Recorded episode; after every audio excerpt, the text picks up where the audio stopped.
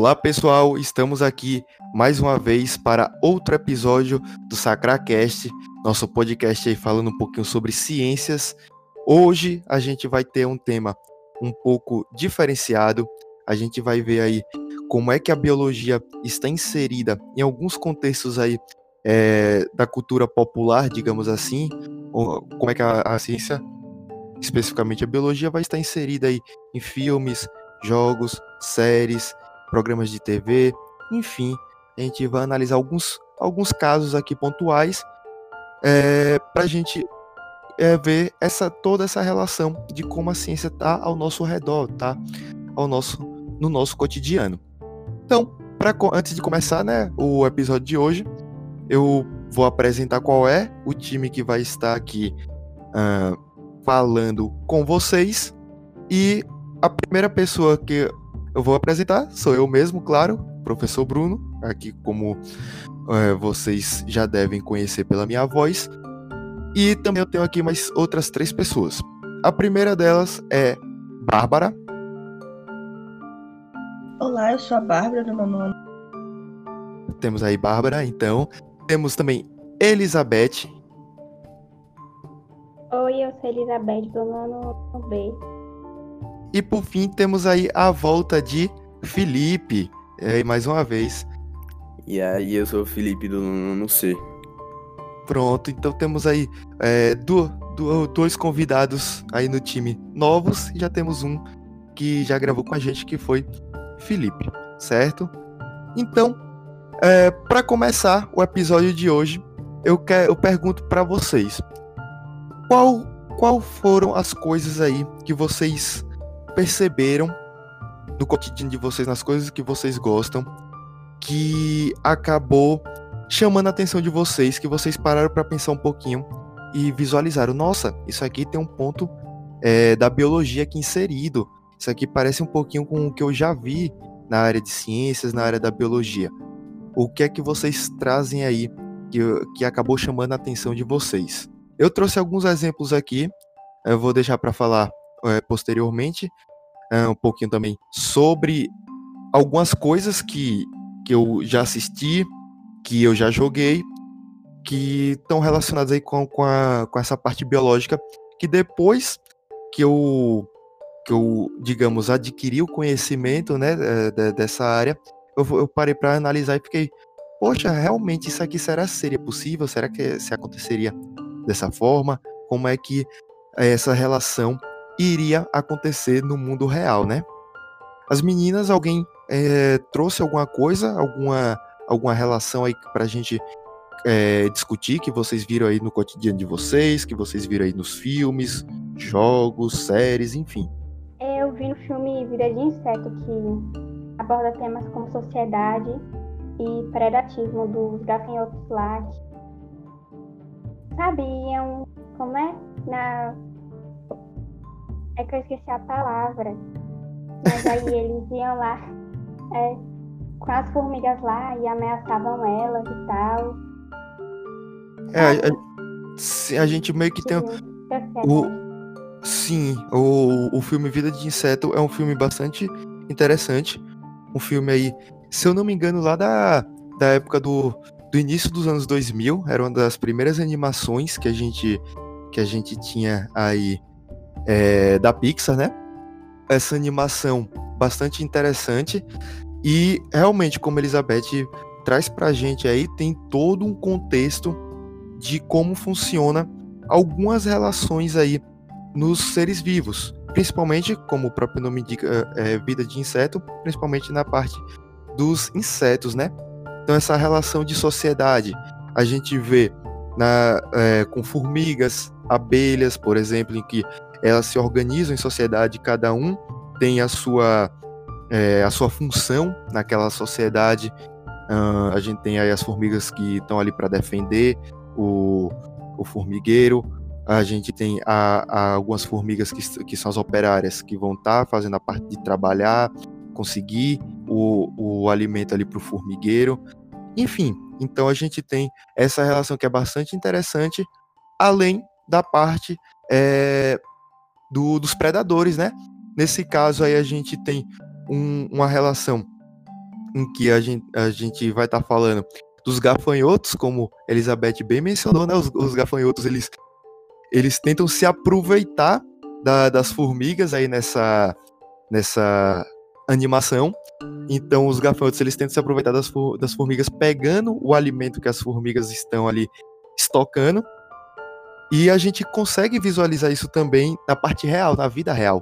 Então a gente tem algumas espécies que acabam se aproveitando de outras, acabam, acabam roubando o alimento que o outro é, tentou conseguir ali no, no, no, no, espaço de tempo. A gente vai ter uma relação. É, eu lembro aqui agora que a gente tem um tipo de vespa onde por questões aí evolutivas, o que é que ocorre? Essa vespa ela, ela coloca, ela deposita o ovo no o seu ovo no, é, no formigueiro da, ali da, da, das formigas daquela região, enfim. E o, o, ovo dessa vespa é bem parecido com o ovo da, da, das formigas. O que é que acontece? As formigas vão lá e começam a cuidar daquele ovo como se fosse da, é, das, das, próprias formigas. Quando o ovo eclode, ao invés de, de sair uma formiga dali de dentro, né, uma, é, a gente tem ali a, a, larva e tudo mais, a larva vai se alimentando, vai crescendo, enfim. E aí no final do processo, ao invés de formar uma formiga é, para acabar trabalhando no formigueiro, não. Forma uma vespa e essa vespa acaba atacando e acaba matando o formigueiro todo e acaba é, saindo do formigueiro para viver sua vida. Então vejam como a gente tem uma questão de aproveitamento, uma espécie se aproveitando da outra para se dar bem em cima da outra. E isso acontece bastante aqui no nosso mundo real, digamos assim. Então a vida de inseto ela traz essas relações, claro, com uma pegada um pouco mais infantil, né? Mas a partir disso, a, a criança já começa a perceber algumas situações à medida que ela vai estudando. E esse exemplo aí, quando a gente volta analisa o, o filme, a gente vê com outros olhos, né? E, então foi um exemplo bem interessante é, que foi trazido.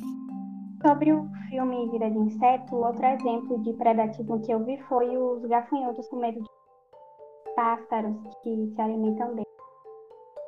Nossa, é perfeito mesmo essa relação. Eu, eu, eu, nem lembrava mais que tinha, que tinha essa parte no filme. Realmente, isso é uma relação aí é, onde eu tenho a cadeia alimentar acontecendo, né? Eu tenho um predador, tenho uma presa, o... e aí é mais uma relação que a gente pode tirar desse filme. Esse filme tem, ele, é, ele explica, é, claro, ele deixa implícito, na verdade, ele não, não explica, ele deixa implícito várias relações aí que ocorrem uh, com seres vivos, principalmente de cadeia alimentar, principalmente de convivência, né? A convivência entre diferentes espécies também. Então, Filme bem interessante, eu gosto bastante desse filme, na verdade. Bom, os exemplos que eu trouxe aqui, é, primeiro, voltando aí um pouco para a relação ainda de, de desenho, história e quadrinho, enfim, heróis, eu trouxe alguns exemplos relacionados com o metabolismo, que a gente viu um pouquinho aí, né, recentemente, a gente falou aí, para quem está nos ouvindo, a gente é, estudou um pouquinho sobre a parte de carboidratos, enfim, e que envolve um pouco de metabolismo, né? E aí eu, eu trago dois exemplos aqui para vocês de heróis, que são um da DC e um da Marvel. É, a gente pode até falar sobre mais exemplos, mas é, quando a gente entra nesse mundo de super-heróis, são inúmeros exemplos aí que a gente pode acabar observando. Mas o da DC, que eu quero trazer para vocês, é, é o Flash e o da Marvel que eu quero trazer para vocês é o Wolverine. Por que eu escolhi esses dois, esses dois é, exemplos? Pegando pelo Flash primeiro, certo? Uh, o Flash é um cara que ele consegue correr e alcançar velocidades superiores à velocidade da luz. Então vejam, vejam que relação bastante interessante que a gente tem nesse herói. Eu pensei nele justamente porque recentemente saiu aí o Liga da Justiça, o corte do Zack Snyder, né? E aí eu acabei a, a assistindo e acabei é, lembrando dessa relação. Que é o seguinte: a gente tem um herói, um, um herói que consegue correr muito rápido e ele acaba não perdendo massa muscular. Então, um cara que corre extremamente rápido sem perder quase nenhuma massa muscular, né? E aí eu, eu pergunto para vocês: será se isso seria possível? Como isso seria possível? E imaginem a situação. Quando a gente está correndo, fazendo atividade física ali, correndo, enfim, jogando bola, o que seja, qualquer tipo de atividade física, quando a gente já está no, no ponto de, de ficar exausto, a gente já está numa relação onde nossas células elas estão pedindo, digamos assim, nutrientes e a gente não tem nutrientes suficientes ali para alimentar essas células, elas realizarem o seu metabolismo, que é a respiração celular, fazendo com que elas tenham energia para trabalhar. Então, com isso a gente começa a ficar exausto. A gente precisa aí é, repor as energias através da alimentação, enfim. Então, imaginem como o Flash precisaria comer para ele repor as energias depois que ele corre é, em velocidades muito altas. O que é que vocês acham disso, é, dessa relação? Será se a gente teria algum, algum esquema possível para fazer com que o Flash, o Flash corra se alimentando, enfim, como vocês conseguem pensar em algo desse, desse tipo? Eu pensei aqui num negócio. É, na série, eu acompanhei da primeira e a segunda temporada lá em 2015. E, como a gente sabe na série, para quem acompanhou aí, é, tem. Eles trabalham ali naquele laboratório, né? Com aquela menina lá que eu me esqueci o nome, com o, é, os os Aquele outro. não vou lembrar, não. É, enfim, Mas eu lembro do. Aqueles é. que trabalham lá, aquele cadeirante que era o Flash Reverso. Então, eu acredito que talvez, enquanto não estivesse mostrando, eles pudessem, tipo, preparar algum soro, ou então até mesmo pílulas de energia pro Flash, sabe? Alguma coisa assim, para poder ajudar no metabolismo dele. Sem contar com os diversos exames que ele fazia, por aí vai boa. É, é, uma solução mesmo que a gente pode acabar adotando, é, por exemplo, pílulas de bomba energética ali de glicose que ele vai acabar é para ele acabar tomando ali antes de uma, de uma corrida, porque no, na corrida que ele faz, pessoal, ele teria que comer umas 200 pizzas depois, é, logo em seguida, para ele repor as energias. Então é um negócio assim fora do normal. Se a gente for fosse analisar de uma maneira mais, um pouco mais é, voltada para o real. Sim, sim. Eu tirei essa ideia das pílulas por causa de um episódio específico de Naruto que ele tá treinando. É... Enfim, ele faz vários clones, sabe? E ele tem que usar o chakra dele para poder parar o fluxo de uma cachoeira. E no meio do episódio, a Sakura aparece e com ela vem várias pílulas, tipo, para restabelecer o chakra dele e ele tem que comer para poder restabelecer, porque são pílulas energéticas. Aí eu tirei meio que essa ideia, sabe? Sim, sim. Eu achei bastante interessante essa relação, né? É... Que a, a, gente poderia ter aí no, no, universo, eu não, não, não sei com exatidão, mas poderia ter essa relação de, de fazer com que o, o Flash consiga renovar suas energias ali através, como você falou, da, das pílulas ou qualquer outro artifício, mesmo que seja ficcional, né? Mesmo que seja na, na área da ficção. Mas aí iria fazer mais sentido para indicar aí que ele consegue correr sem ficar totalmente exa exausto depois. O outro exemplo que eu, que eu trago é justamente do Wolverine, que segue a mesma relação, pessoal. O Wolverine ele tem uma alta capacidade de regeneração, né? Então ele se corta, o, a, o corpo dele se regenera. Ele, em alguns, algumas histórias em quadrinhos, ele chega a perder pa, é, partes do, dos membros e aí ele, ele coloca ali próximo essa, esse membro se reconstrói, é, ele bota a parte perdida ali próximo da, do, do, do membro que foi decepado, por exemplo, e aí é reconstruído os tecidos. E com isso, a gente segue a mesma relação. Para ele conseguir ter um alto poder regenerativo, ele precisa de muita energia ali que, é, que ele precisa acumular. Lembrando que essa energia que a gente está falando é a energia dos nutrientes alimentares, certo? Então, ele precisa dessa energia que é proveniente do metabolismo celular em larga escala. Para quê? Para fazer com que ele acabe, é, que as células do corpo dele acabem fazendo ali as mitoses, né, as, as divisões celulares necessárias. É, a gente vai ter multiplicação celular e essas células multiplicadas acabem regenerando seu corpo. Então, quando a célula ela acaba fazendo uma multiplicação, ou seja, ela acaba ela é uma célula, acaba se dividindo em duas, ela gasta energia para fazer isso. Então, o, o, Wolverine, eu vejo ele justamente com o mesmo problema do, do Flash. O Wolverine tinha que comer absurdos, comer horrores aí, de principalmente carboidrato e proteína, para fazer com que é, eu tenha a, a produção de novas células para conseguir regenerar o seu corpo. Então, são dois exemplos aí é, de rivais, né?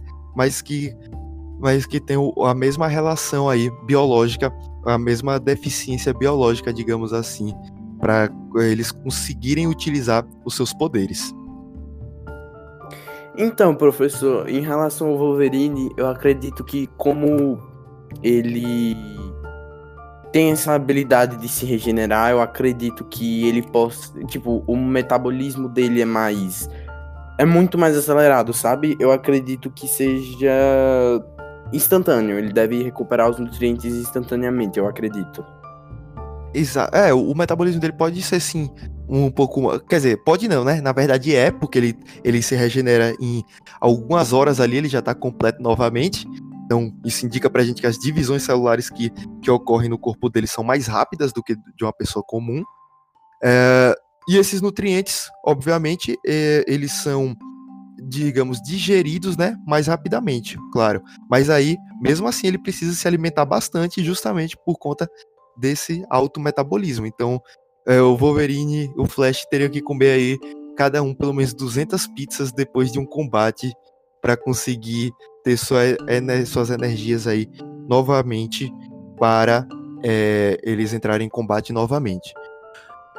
E com isso, a gente, e, é, se a gente fosse levar o pé da letra, né? Se a gente tem falta de nutrientes, as células iriam começar a morrer. Então, a gente ia começar a ver, imagine, você começar a ver o Flash correndo e ele diminuindo ali de tamanho porque sua massa corporal está diminuindo, porque as células estão morrendo e estão sendo eliminadas do corpo.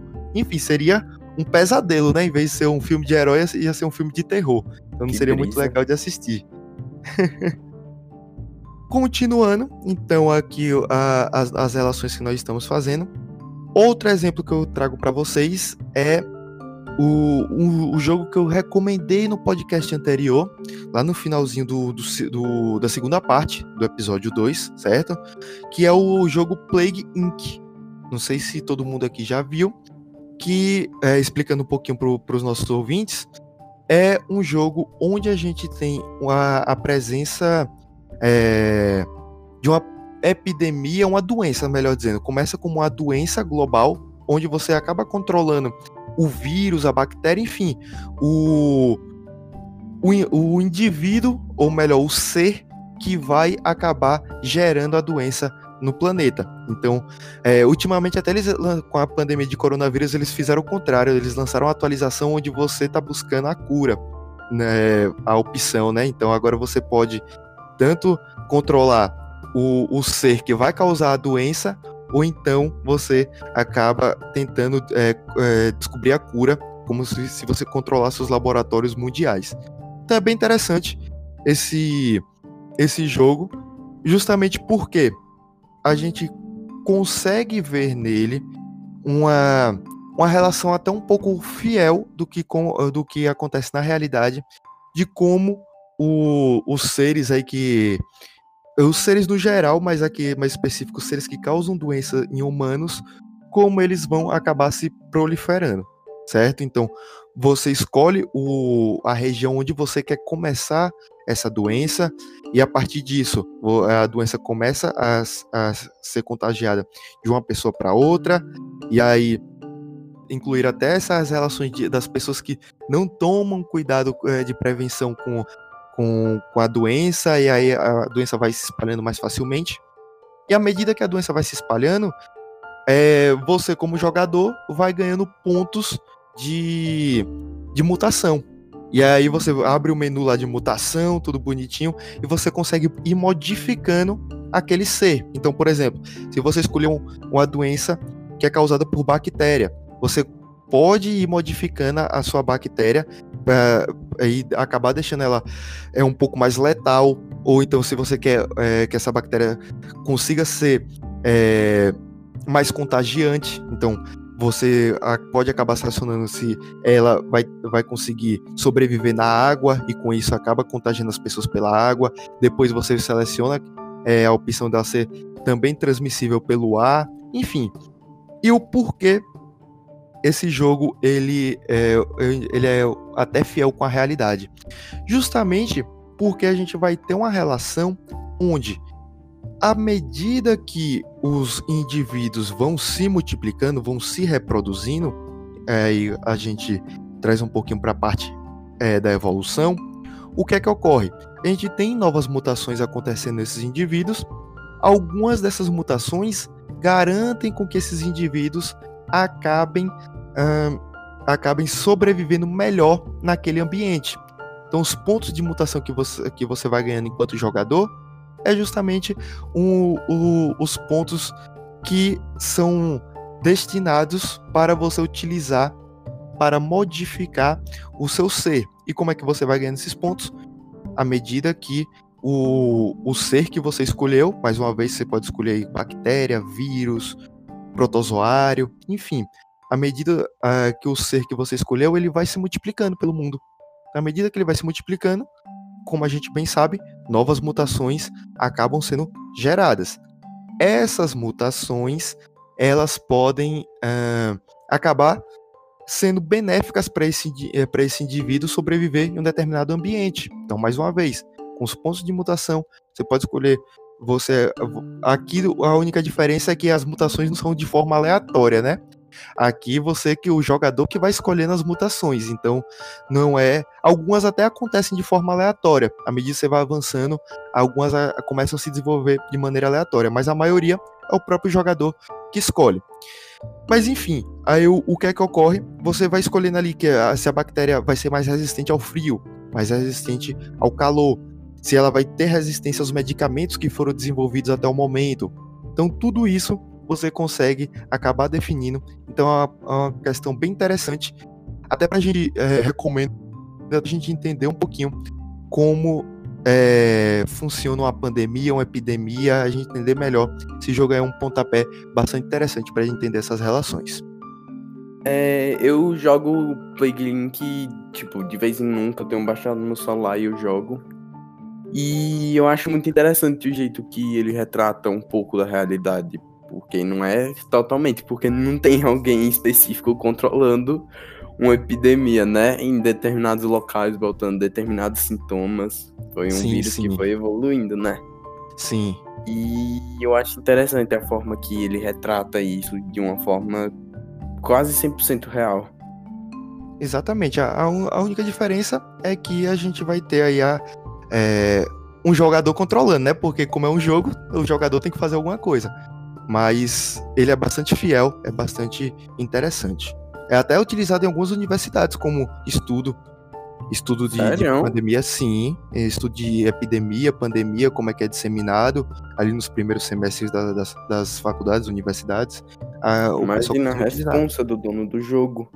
É, então, na hora de desenvolver, como eu falei, eles, eles tiveram aí um, um time científico por trás, por, procuraram saber é, como é que acontece as relações, tudo certinho. Então, é um jogo aí que eu indico bastante.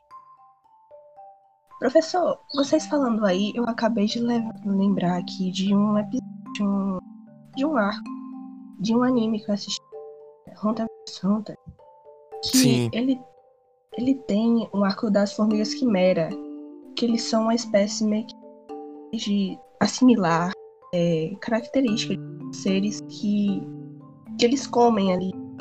Eles vão assimilando características físicas dos outros que eles são ingeridos, eles vão ingerindo. Eu achei isso meio interessante. Sim, sim, bastante. Biologia. Não, com certeza, bastante, bastante interessante. A gente essa relação né, de, de seres que, que podem, será se a gente tem aí seres que podem, através da alimentação, assimilar características de outros seres? Vocês acham que sim, que não? Que a gente pode ter essa relação? Um professor, falando de anime, essa questão de assimilar, é, eu lembrei aqui de dois animes que tem essa questão de, por exemplo, você pegar um pouco de materi material genético de outra pessoa para você e usar isso como poder e se assimilar essa pessoa, que foi Naruto com o Hidan. Aliás, nem é, ele nem se transforma, tá ligado?